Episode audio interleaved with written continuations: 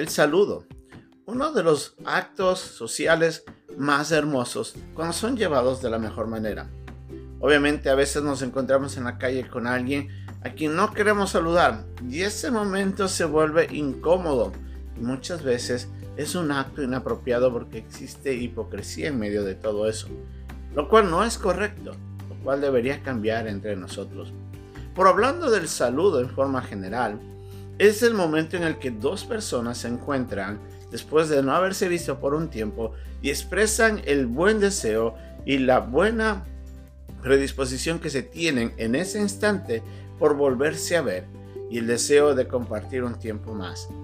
El saludo es una de las características del ser humano que favorecen las relaciones y, como vamos a ver hoy día en la lección que Pablo nos expresa, al final de la carta, de la primera carta a los Corintios, nos dice de que unos hermanos que se encontraban en Éfeso enviaban un caluroso saludo a los que se encontraban en Corintio.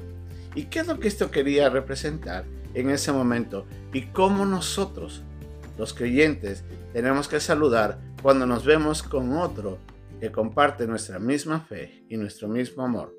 Esta es la lección de hoy día aquí, en un momento con Dios.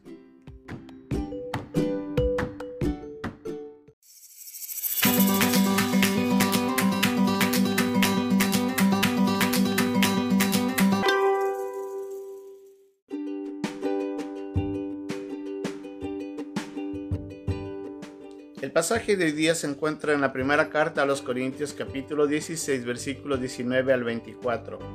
Las iglesias de Asia os saludan, Aquila y Priscila, con la iglesia que está en su casa, os saludan mucho en el Señor. Os saludan todos los hermanos, saludados los unos a los otros con ósculo santo.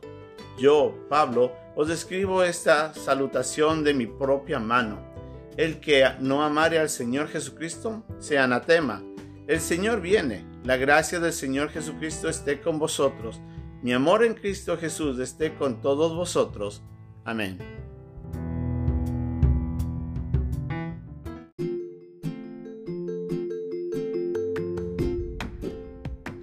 En estos últimos versículos de la carta, de la primera carta a los Corintios de parte de Pablo, Pablo escribe específicamente sus, últimos, sus últimas líneas. Generalmente el apóstol no escribía las cartas, él buscaba a otras personas a que redactaran la carta mientras él expresaba lo que quería decir. Pero en estos últimos versículos, él escribe directamente y dice, yo Pablo os escribo, yo saludo. Y ahí vemos nosotros donde nos damos cuenta de que Pablo estaba en ese instante expresando algo que era muy valioso para él.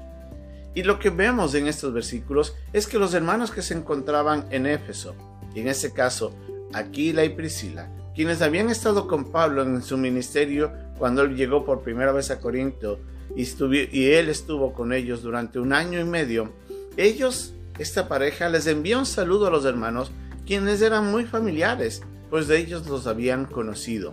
Y aun a pesar de la distancia, ellos siempre recordaban a los hermanos que estaban en Corinto con mucho afecto. Y ellos les dicen que les envían un saludo. No solamente ellos, sino que los hermanos que estaban en Asia, todas las iglesias alrededor, aunque no habían conocido a los hermanos que estaban en Corinto, les unía una misma hermandad, esa hermandad de la, fe en Cristo que los mantenía ah, juntos. Y es en esa hermandad en la que Pablo escribe de que todos los hermanos les saludan a ustedes. Debemos recordar que nosotros, los creyentes, tenemos en común varias cosas. No solamente que conocemos al mismo Dios, no solamente que conocemos al mismo Salvador y por Él todos hemos sido perdonados, sino que esa fe nos une a nosotros en la familia del Señor. La Biblia nos dice claramente que para los que hemos recibido, los que hemos creído en Cristo como nuestro Señor y Salvador, hemos llegado a tener por la fe en Cristo la potestad de ser hechos hijos de Dios y por ende ser parte de la familia de Dios. Así es que todos nosotros nos, nos une la fe y nos une la misma relación familiar, teniendo a Dios como Padre y a cada uno de nosotros como hermanos y hermanas. Esa relación no es una relación común, Es una relación espiritual, es una relación profundamente asentada en la obra de Dios en, en favor de nuestras vidas. Y ahí es donde nuestra relación debe ser más sincera, llena de amor, llena de afecto, llena de sinceridad. Pablo les dice de que los hermanos que están acá en Éfeso y en Asia les envían saludos a ustedes. Indistintamente en donde estamos o estemos, cada uno de nosotros tenemos una misma fe.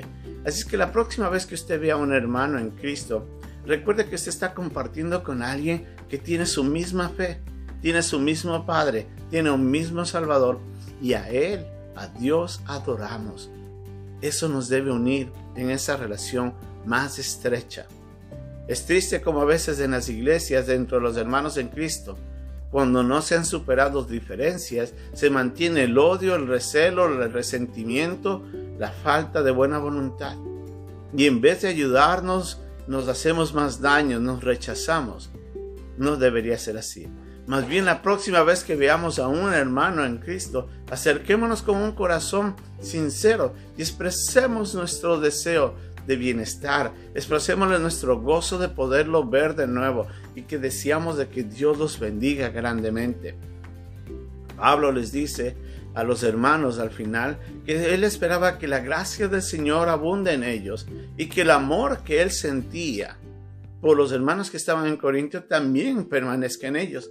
En otras palabras, que ellos también puedan sentir ese mismo amor los unos por los otros. Así es de que cuando una persona saluda a alguien, debería haber ese afecto, debería haber esa, esa común fe, debería haber esa misma relación que tenemos todos. Y el momento que usted saluda, ese saludo tiene un significado más profundo.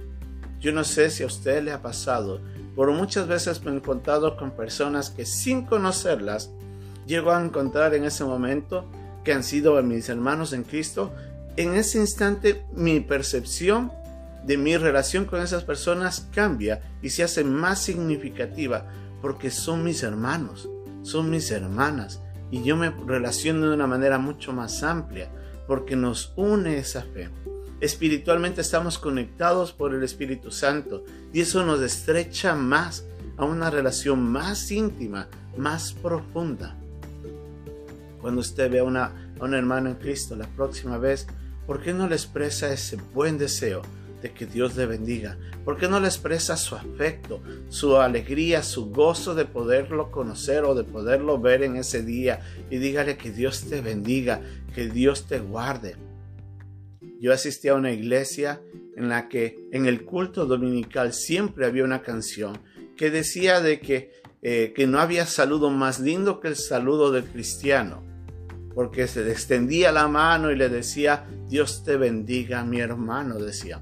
Y Dios te bendiga, Dios te bendiga, mi hermano. Y todos se levantaban y todos saludaban.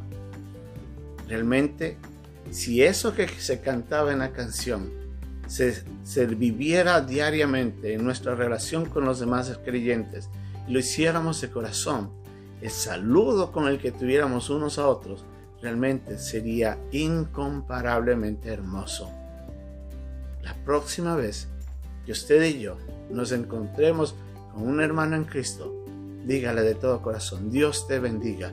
Me da un gusto verte hoy día. Qué alegría poder saludarte. Y gracias le damos a Dios, porque ahora por nuestra fe, tú y yo somos familia en Él. Ese saludo va a tener mucho valor. Que Dios nos bendiga. Y la próxima vez, cuando vea a un hermano en Cristo, si es posible, como decía el mismo Pablo, desen un beso santo, un ósculo santo. Abrácense en la medida de las posibilidades y exprese su afecto, su cariño y su bendición de ser hermanos. Un abrazo, bendiciones.